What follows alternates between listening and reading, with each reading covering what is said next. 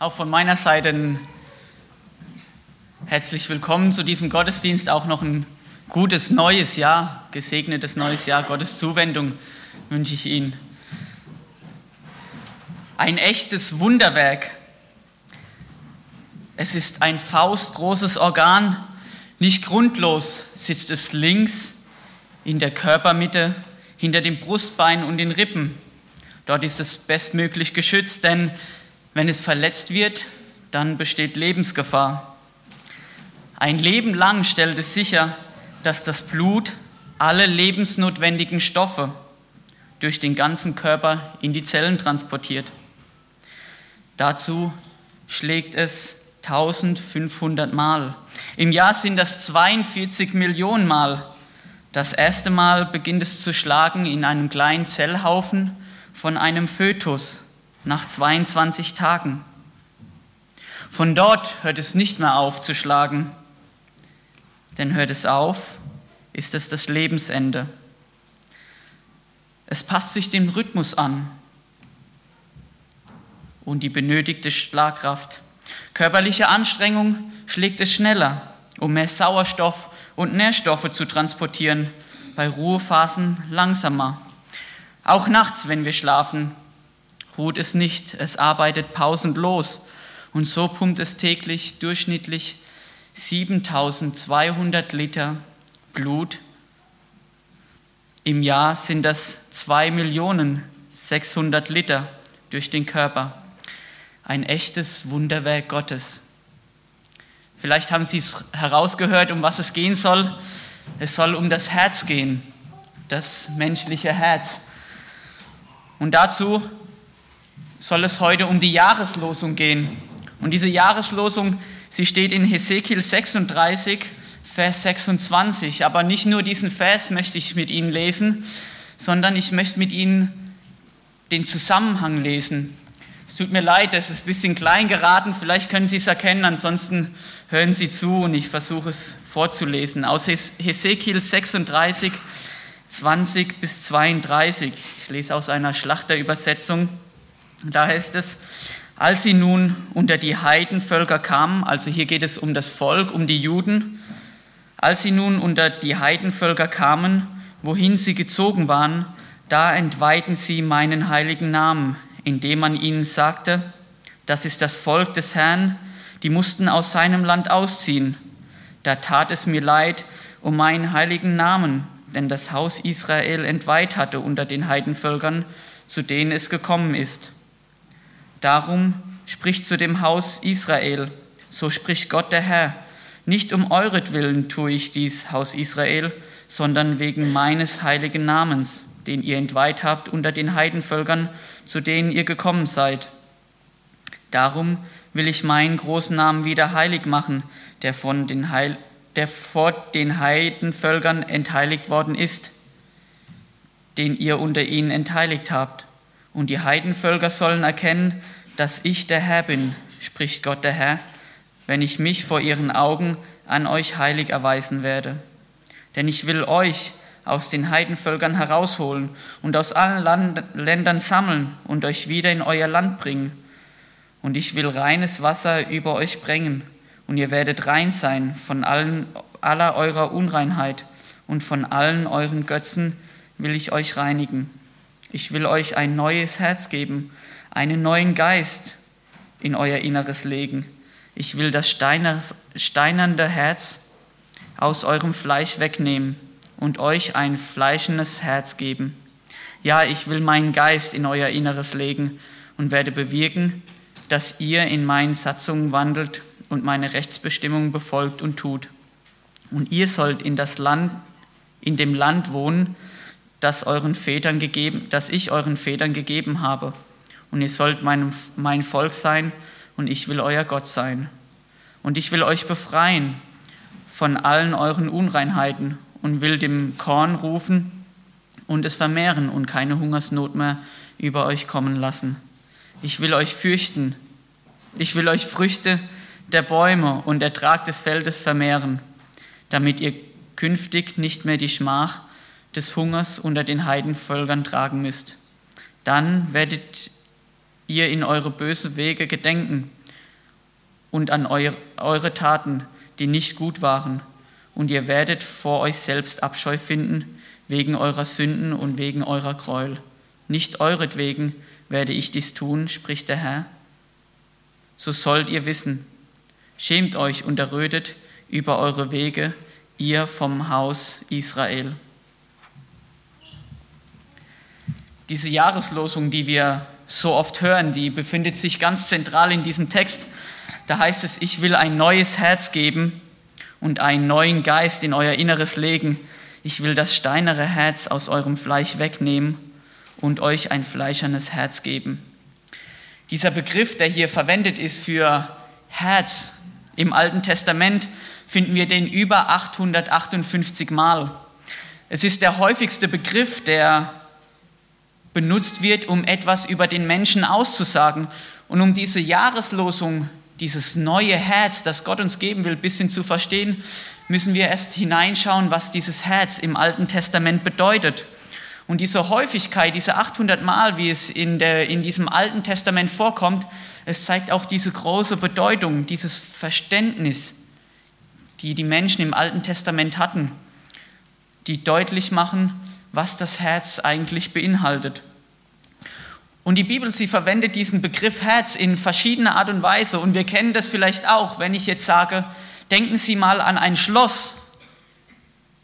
Dann denkt der eine vielleicht an ein Schloss, an ein Türschloss, an ein Verriegelungsschloss. Und der andere denkt vielleicht an ein Märchenschloss, an ein Schloss.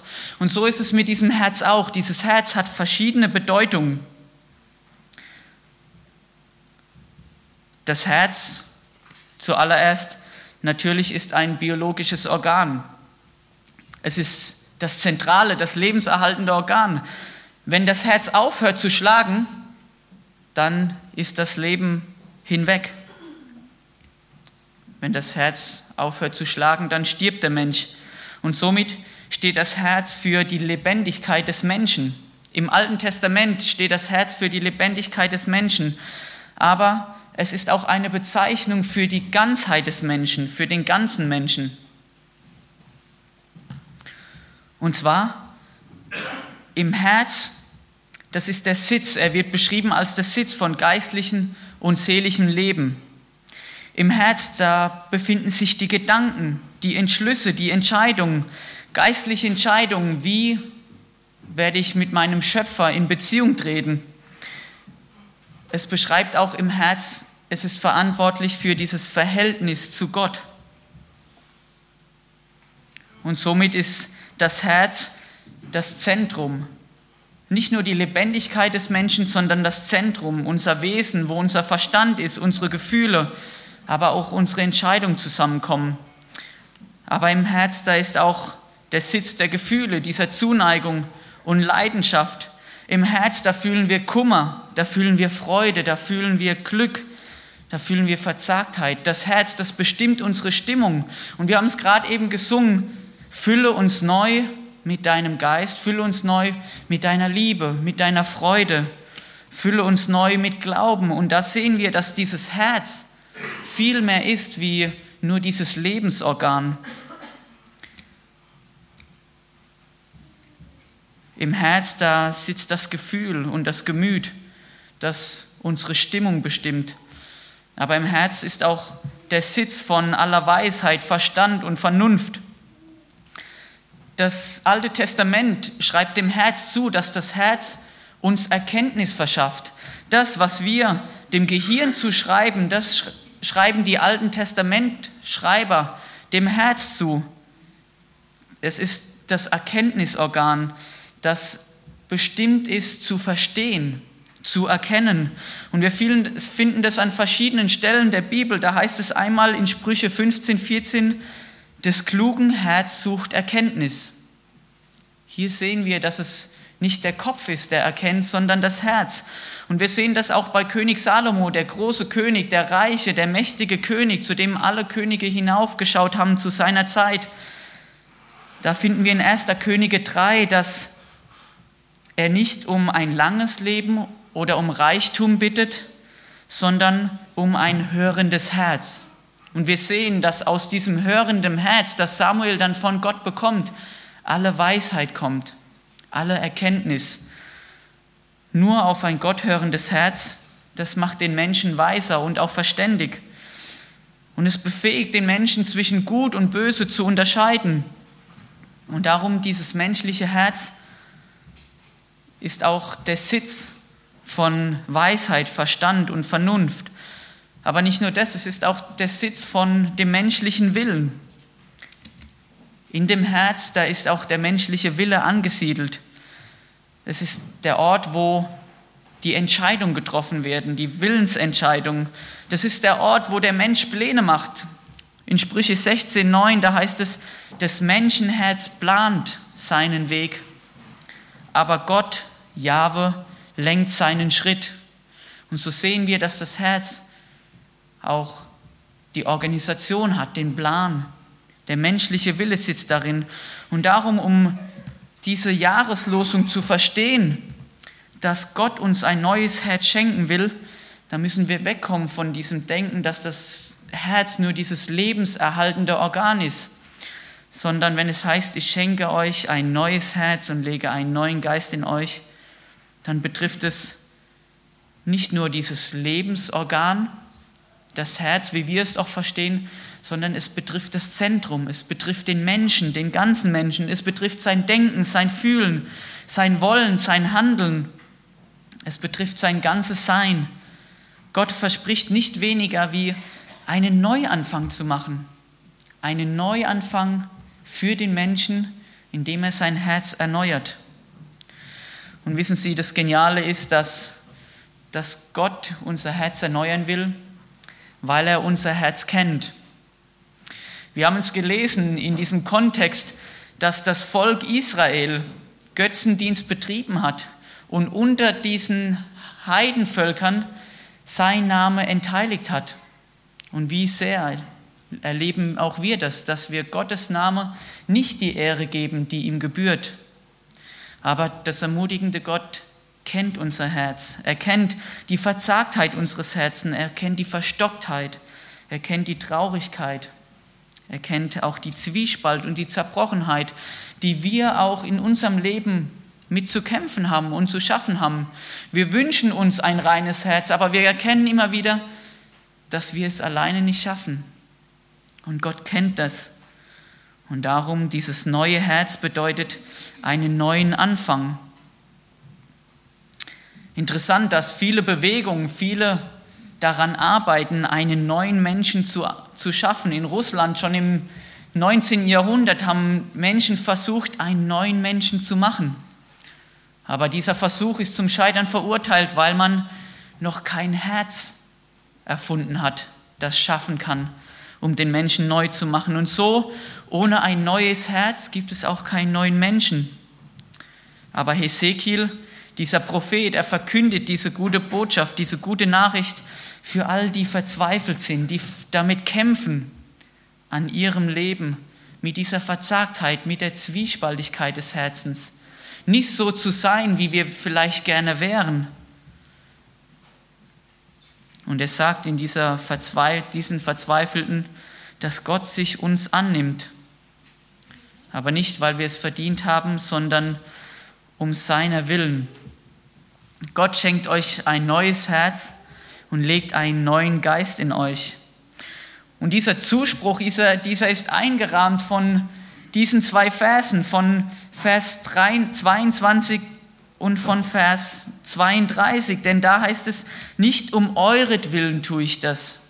Das sagt Gott, lässt Gott ausrichten durch diesen Prophet Hesekiel zu diesem Volk Israel. Gott macht klar, nicht um euretwillen, sondern um meinetwillen. Nicht um euretwillen werde ich das tun, sondern um seiner Willen wegen des Zeugnis der Heiden, dass sie erkennen, dass Gott der Herr ist. Und es zeigt, dass Gott der ist, der aktiv wird. Diese Geschichte des Volkes Gottes zeigt, Gottes Herz, es schlägt für die, die sich abgewandt haben. Es schlägt für die, die seinen Namen entheiligt, die seinen Namen entweiht haben. Und erlauben Sie mir, dass ich Sie so direkt frage, und ich frage mich das auch, für was schlägt mein und dein Herz? Wissen Sie, so bei uns in der Gemeinde, es ist angenehm, mit Menschen zu sein, die gleichgesinnt sind. Es ist angenehm, mit Menschen zu sein, die die gleiche Richtung gehen. Aber hier sehen wir, Gottes Herz schlägt für die, die seinen Namen entheiligen. Die, die vielleicht nicht so auf unserer Wellenlänge sind. Die, die uns vielleicht Schwierigkeiten schaffen in der Begegnung, die, die vielleicht uns gar nicht so passen, wo wir vielleicht lieber einen Meter Abstand halten. Und wir sehen, für die schlägt Gottes Herz. Für was schlägt unser Herz? Für was schlägt dein und mein Herz? Und weil Gottes Herz für diese Menschen schlägt, greift er ein. Greift er nicht nur ein in das Herz vom Volk Israel, sondern auch in dein und mein, in unser Herz. Dieses Versprechen ist eine Zusage, dass Gott verspricht, dieses Unmögliche möglich zu machen. Er will dieses harte, dieses steinernde Herz, das uns vielleicht hindert, auch auf diese Verlorenen zuzugehen, wegnehmen. Und er möchte ein neues Herz und einen neuen Geist schenken.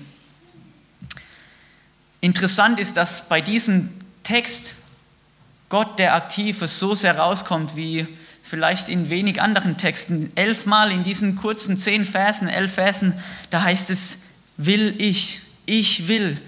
Gott ist der, der aktiv ist. Gott ist der, der seine Zusage gibt und damit seine Garantie. Er erklärt, dass er dahinter steht, hinter diesem neuen Herz und diesem neuen Geist.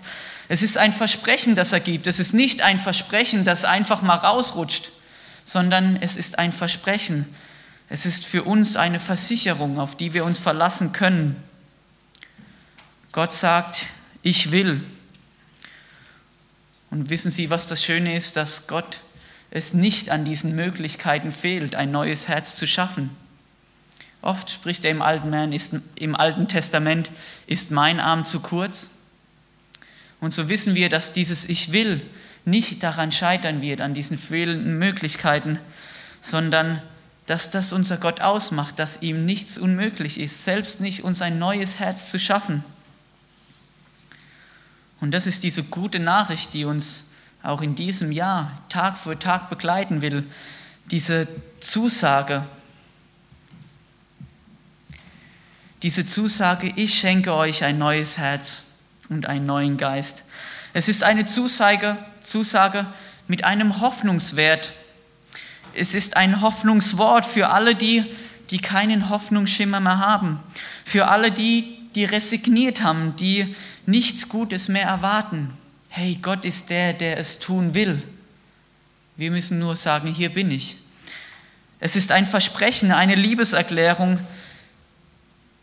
für die, die sich schon aufgegeben haben, die darunter leiden, unter ihrem eigenen Herz, unter diesem Herzschmerz, nicht so sein zu wollen, wie sie nicht so sein, nicht so zu sein, wie sie eigentlich sein wollen.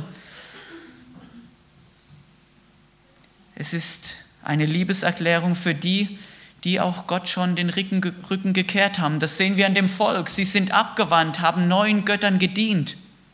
Und hier ist es diese Erklärung, die Gott ihnen neu ausspricht. Und es ist eine Zusicherung, einen Mutmacher, eine Mutmachbotschaft, dass Gott seine Barmherzigkeit in unser Herz hineinlegt. Seinen Geist, seine Liebe, sein Denken, seine Ausrichtung, sein Wille, das beinhaltet dieses neue Herz, dass er uns sein Herz schenken will. Und wissen Sie, diese neue Herzensgeschenkaktion, die galt nicht nur damals für dieses Volk Israel, sondern sie gilt uns auch heute. Und wir dürfen das heute noch erleben, immer da, wo wir ein Ja zu Christus haben, wo Menschen ihr Leben Jesus geben, da findet diese Erfüllung dieses Versprechens statt, dass Gott eine Herzenserneuerung schafft. Da, wo Menschen zum Schmutz und Fluch der Sünde Gott um Vergebung bitten, da schafft Gott reine Herzen und neues, ewiges Leben. Ein Leben, das nicht einmal den Tod wegnehmen kann. Und Paulus, er beschreibt es in 2. Korinther 5, Vers 17 so, ist jemand in Christus, so ist er eine neue Kreatur. Siehe, altes ist vergangen, neues ist geworden. das, was wir mit eigener Anstrengung nicht schaffen, eine Herzensveränderung, das schafft Gott. Und vielleicht kennen Sie das auch, die, die verheiratet sind, vielleicht noch viel mehr. Ich glaube, meine Frau wünschte sich, dass mein Herz sich verändert, dass ich vielleicht angenehmer bin ab und zu, dass ich einfacher mit ihr zusammenlebe, aber aus eigener Anstrengung, da gelingt es uns nur minimal. Und was für ein Angebot, das Gott uns am Anfang dieses Jahres macht. Er wünscht uns nicht irgendwelche gute Wünsche oder, oder, oder Voraussetzungen oder Vorsätze. Nein, er gibt uns dieses felsenfeste Versprechen. Ich schenke euch ein neues Herz und lege einen neuen Geist in euch. Und diese neue Kreatur, diesen Neuanfang, dies schafft der Schöpfer. Das neue Herz, es geschieht durch die Hinwendung zu Christum und das dürfen wir tagtäglich in Anspruch nehmen. Es ist ein Neuanfang, den wir eigentlich nicht verdient haben. Es ist ein Neuanfang, den Gott aus seinem heiligen Namen heraus veranlasst. Und der Grund dahinter ist eine neue Existenz, diese abgrundtiefe Liebe Gottes, ein neues Herz, das ist Gottes Geschenk. Und dieser neue Herzensschenker ist auch dieser neue Herzensmacher. Und es ist dieser letzte Punkt. Als Christ, da haben wir das Vorrecht, jeden Tag neu anzufangen. Und wie genial, dass wir in dieses Jahr starten können, wo diese Woche schon vorüber ist. Und wir wissen, diese Woche war wieder nicht so, wie wir uns vielleicht gewünscht hätten. Und so heißt es in Klagelieder 3, Vers 22 im Alten Testament, die Güte des Herrn ist, dass wir gar nicht aus sind.